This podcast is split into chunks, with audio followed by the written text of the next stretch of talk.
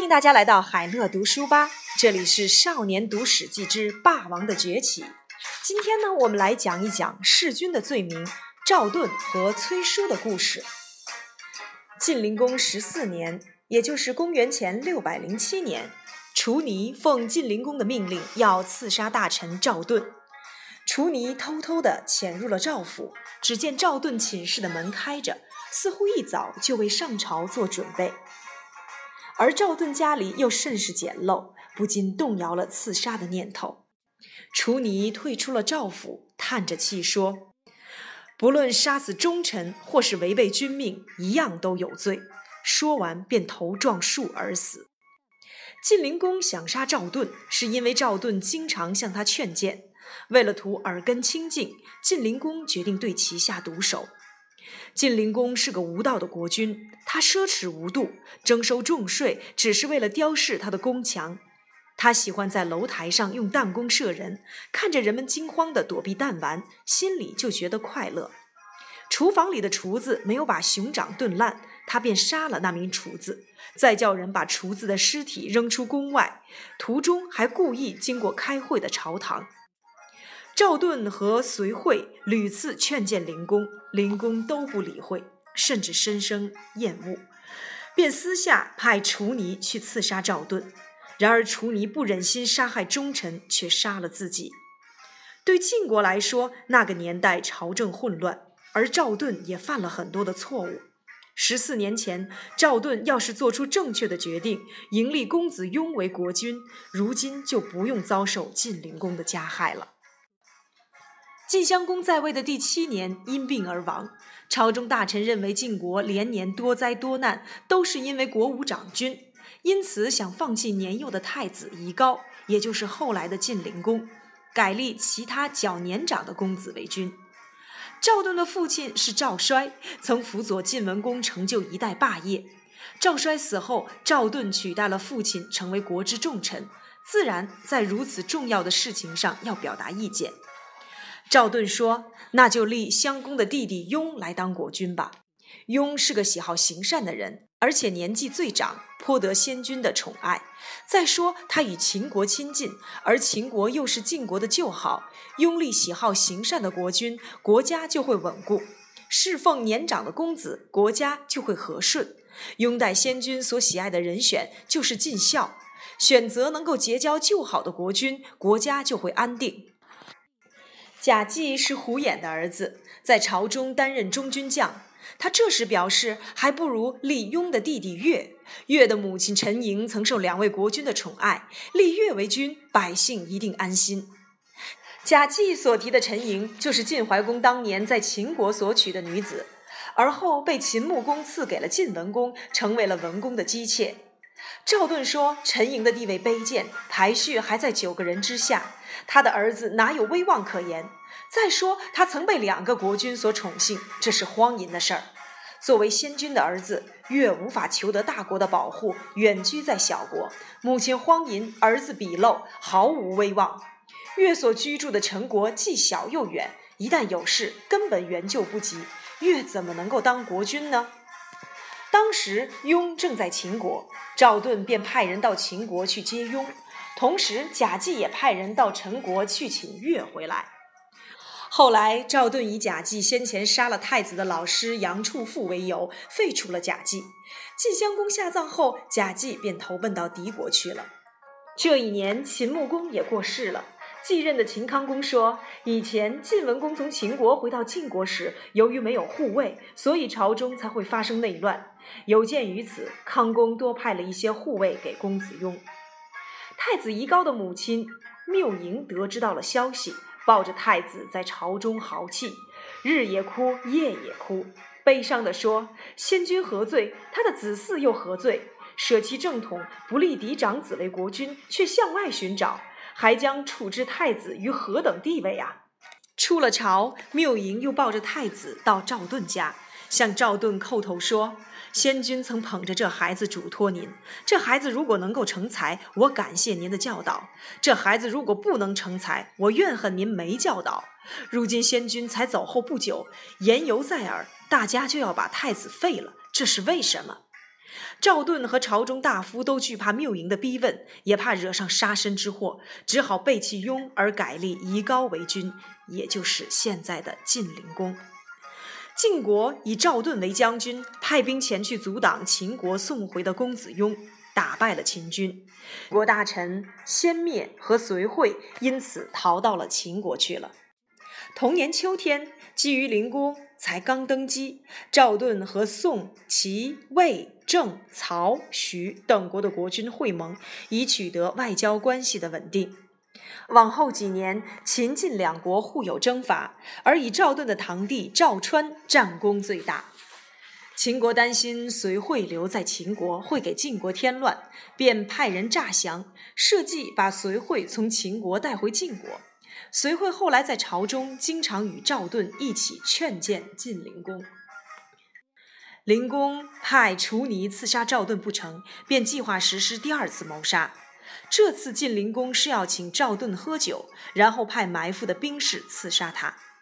在此之前，赵盾有一回在山里打猎，看见桑树下有个恶汉，便赏了一些食物给他。不料那恶汉只吃了一半。赵盾问他原因，恶汉回答：“我在外头学当小吏已经三年，不知母亲是否还健在。我希望能够给他带点食物回去给他吃。”赵盾嘉许他的孝心，多给了他一些饭和肉。这名恶汉名字就叫做石咪明。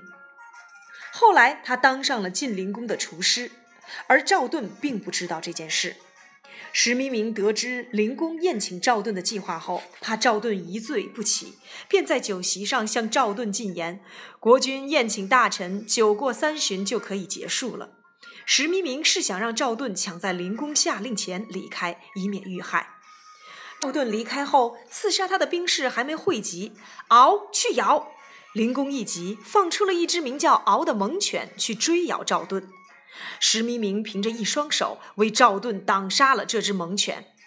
赵盾说：“不用人，却用狗，再凶猛又能怎样？”但他始终不知道石咪明是在暗暗报答他的恩惠。埋伏的兵士汇集完毕，灵公派他们出宫去追赶赵盾。石咪明反过来抗击这些兵士，让他们不得前进，帮赵盾脱困。赵盾疑惑地问：“壮士为什么要救我？”石咪明回答说：“我是当年在桑树下的那名恶汉。”赵盾问起了姓名，石咪明不愿说明，便离开了。赵盾为了避祸而出奔，但并没有离开晋国的国境。不久，赵盾的堂弟赵川将军在桃园杀了灵公，把赵盾接回朝中。赵盾一向受人敬重，很得老百姓的支持。灵公年少奢侈，早已失去民心，因此并未引起太大的风波。赵盾回朝之后，恢复了正卿的地位。晋国太史董狐在国史上记载赵盾杀害国君，并且把这段记载在朝中公开传阅。赵盾不满地说。杀害国君的是赵川，我没有罪。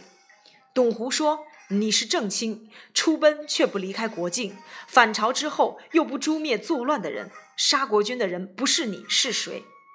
后人解释董狐的说法，指出赵盾一旦离开了晋国国境，那就表示和晋灵公断绝了君臣关系，是谁杀了国君都与他无关。七八十年后，孔子知道了这件事情。他认为董狐是古代的好史官，记载史事不隐瞒罪过。赵盾是个好大夫，为了法纪而背负罪名，可惜呀！要是他当年出了国境，那就不用背负这条弑君的罪名了。孔子出生后的那个年代，齐国也发生了一件弑君事件。齐庄公好美色，喜欢上大夫崔叔的美貌妻子，经常跑到崔叔家和他幽会。有一次还顺手烧了崔叔的帽冠，把他拿去送人。这种行为连他的侍者都认为不妥。崔叔为此非常愤怒，想跟晋国合作袭击齐国，却苦无机会。当时有个宦官名叫贾举，因受过齐庄公的鞭打，怀恨在心，因此帮崔叔盯着齐庄公，也想找机会报复。齐庄公六年，吕子来觐见庄公，齐庄公设宴款待他。崔叔假装生病，没有出席。隔天，齐庄公前往崔府探视崔叔的病情，想借机找崔叔的妻子。崔叔的妻子走进房里后，崔叔便把房门紧闭。齐庄公抱着庭院的柱子唱起歌来，想用歌声勾引崔叔的妻子。这时，宦官贾举将大门反锁，把齐庄公的随从挡在了大门外头。不久，崔叔的手下手拿武器一拥而上，齐庄公吓得跳上了庭院的台子，请求众人不要围着他。但崔叔的手下并没有答应。齐庄公想跟大家定个合约，崔叔的手下也同样没有答应。齐庄公最后求众人让他在祖庙自杀，崔叔的手下还是没有答应。崔叔的手下说：“国君的大臣崔叔生了重病，不能亲自前来听您的命令，我们只好听说要捉拿好色的淫乱之徒，不知道有其他的命令。”齐庄公想翻墙逃走，却被射中大腿，跌了下来，终于被众人所杀。齐庄公的大臣晏婴在门外听到了庄公已死的消息，说。国君要是为了国家而死，那么他的臣子也会跟着去死。国君要是为了私事而断送性命，除了他的那些亲信，谁会为他而死呢？等大门打开后，晏婴进入了门内，伏在了齐庄公遗体上痛哭，再依照礼仪跳了三下，表示哀痛，然后离去。有人告诉崔叔，一定要杀掉晏婴。崔叔说：“晏婴受人民爱戴。”放了他可以博取民心。没几天，崔叔拥立齐庄公的异母弟楚旧当国君，是为齐景公。齐景公即位之后，命崔叔担任右相，命庆封担任左相。崔叔和庆封担心人民作乱，就立约，不听从崔庆两个人的都得死。晏婴仰天说：“我谁都不听，只听从忠于国君和利于国家的人。”庆丰想杀晏婴，但崔叔说晏婴是个忠臣，放了他吧。齐国太史在史书上写道：“崔叔杀害国君，崔叔就把太史杀了。太史的弟弟继任为太史，也写了崔叔杀害国君，崔叔新太史杀了。轮到太史最小的弟弟继任，仍然在史书上写道：崔叔杀害国君，崔叔眼看这种情形，只好就此罢手了。”分钟读历史关键，《史记·太史公自序》记载：春秋之中，弑君三十六。在春秋时期，杀害国君似乎成为了一种风尚。赵盾弑齐君和崔叔弑齐君，便是其中两个著名的例子。观察这两个案例，我们会发现赵盾和崔叔所弑的国君都有明显的过失：一个滥杀无辜，一个荒淫无道。他们之所以被杀，可以说是自食其果。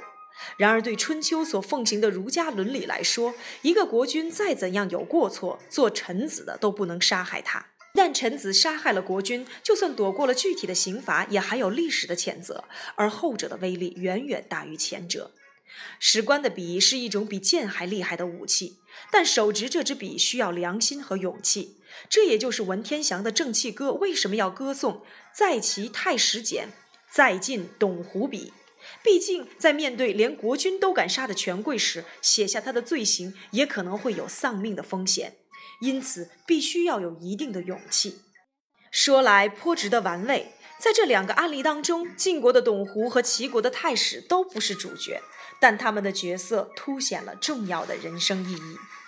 词语收藏夹一：忠言逆耳，诚恳正直的规劝往往刺耳，不容易让人接受。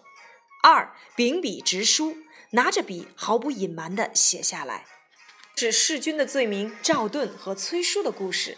明天呢，我们来讲一讲赵氏孤儿的故事。